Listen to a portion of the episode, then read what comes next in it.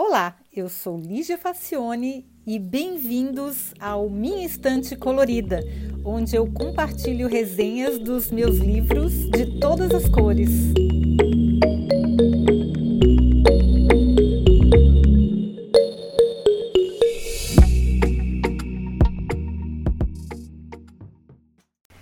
Olá, Ian McEwan é um escritor que eu gosto demais. Ele fez coisas maravilhosas como Solar e Sábado, que são dois livros que eu gosto muito, que eu vou resenhar depois aqui. E outras obras que eu gostei um pouquinho menos, como Amsterdã e Jardim de Cimento, também são longe de ser ruins, são obras muito boas. Eu gosto muito desse autor. Então, quando eu fiquei sabendo do lançamento de Machines Like Me, numa tradução livre seriam Máquinas como Eu, eu não podia perder de jeito nenhum. Eu não coloco esse livro na, na mesma categoria dos meus preferidos, mas mesmo assim eu gostei bastante. Ele foi publicado no começo de 2019, então eu comprei logo que foi lançado e, e achei bem interessante. Olha só que cara criativo. A história se passa no início dos anos 1980, quando a Inglaterra se envolveu na Guerra das Malvinas. Ó, faz tempo isso. Alan Turing, o grande matemático, ainda vive e trabalha. Neste passado alternativo, em vez de aceitar o tratamento hormonal de castração química, que o levou à depressão e à morte em 1954 por causa do crime de homossexualismo, ele preferiu ser preso e aproveitou o tempo na prisão para avançar nos seus estudos. Essa história do Alan Turing é, é muito triste, né, gente?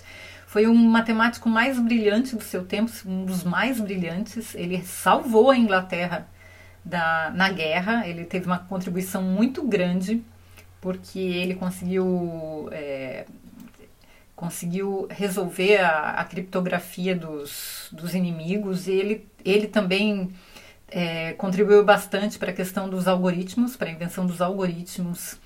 E, nossa, o cara foi um gênio, fez tudo de bom contribuiu para o país ganhar a guerra e recebeu em troca esse tratamento perverso que as pessoas conservadoras, sem nada para fazer em casa, que ficam controlando a vida alheia, atrapalham o progresso da humanidade isso, né? Eu, eu, eu, fico muito revoltada com essa história. Em que, em que, que incomoda alguém o sujeito ser homossexual, né?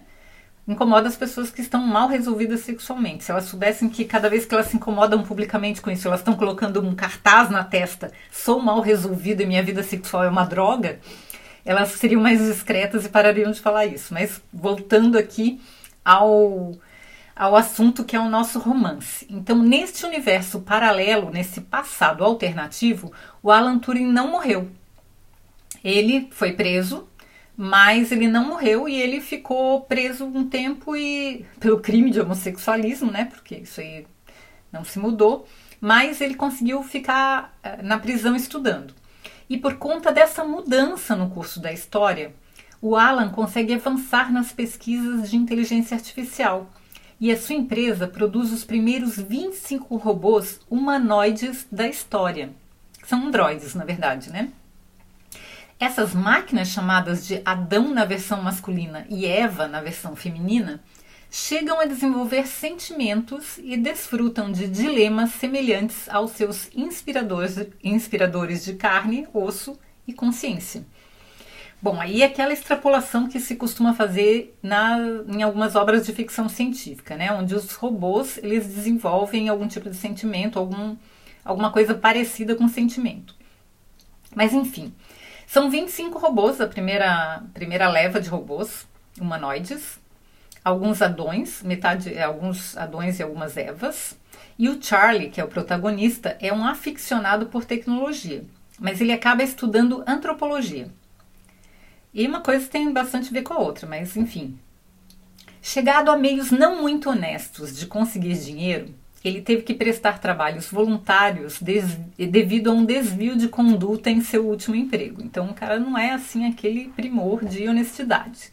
Ele gosta de buscar atalhos. E ele tenta sobreviver passando o dia especulando o mercado de ações num computador instalado em seu quarto. Então, é um cara que é um nerd. Ele gosta de tecnologia, ele fica o dia inteiro no quarto dele vendendo e comprando ações e tenta ganhar algum dinheiro com isso para viver.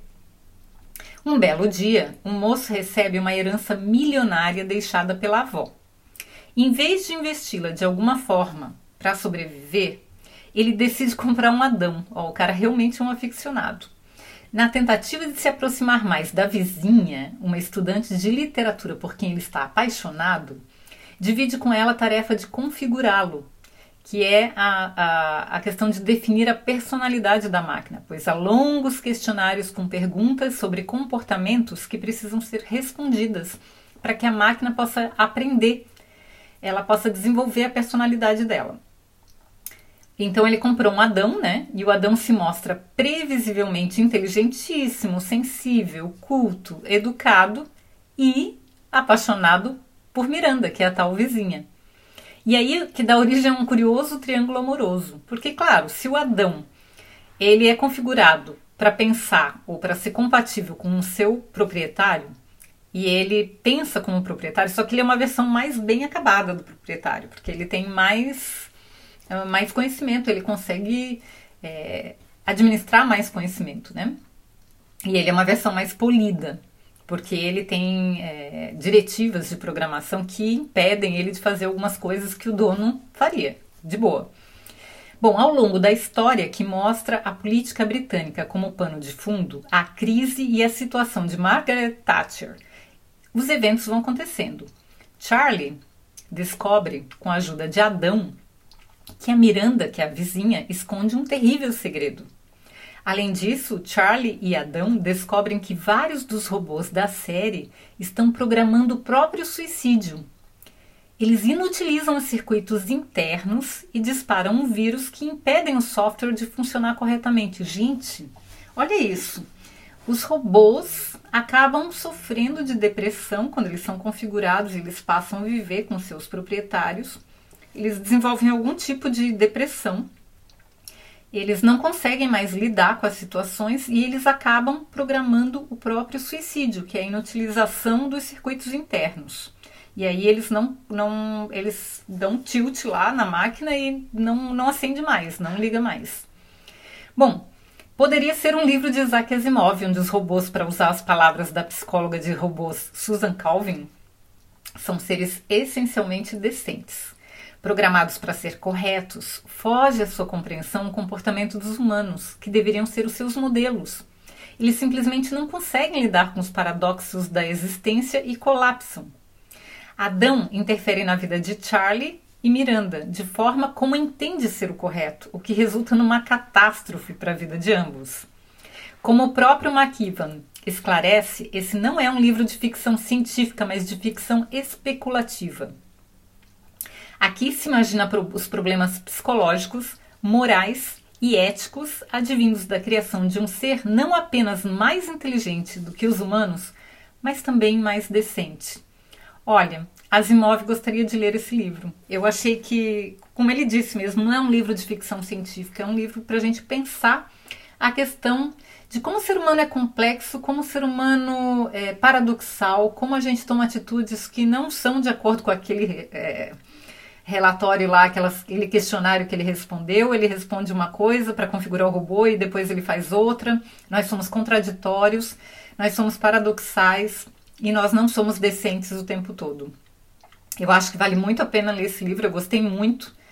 E, como eu disse, eu achei que o Isaac Asimov gostaria muito de lê-lo.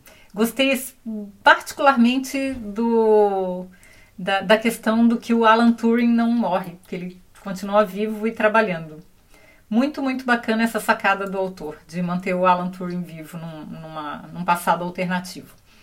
Eu espero, então não precisa gostar de ficção científica para gostar desse livro, porque ele é mais psicológico do que científico, até porque os desdobramentos e as especulações que se faz em relação ao poder da inteligência artificial são, são bem fictícios mesmo. Mas ele fala mais aqui sobre a questão psicológica da nossa relação com os robôs que daí representam um padrão de comportamento, uma referência de decência, de atitude, de compromisso, de honestidade que a gente não é capaz ou a gente ainda não está maduro o suficiente para lidar.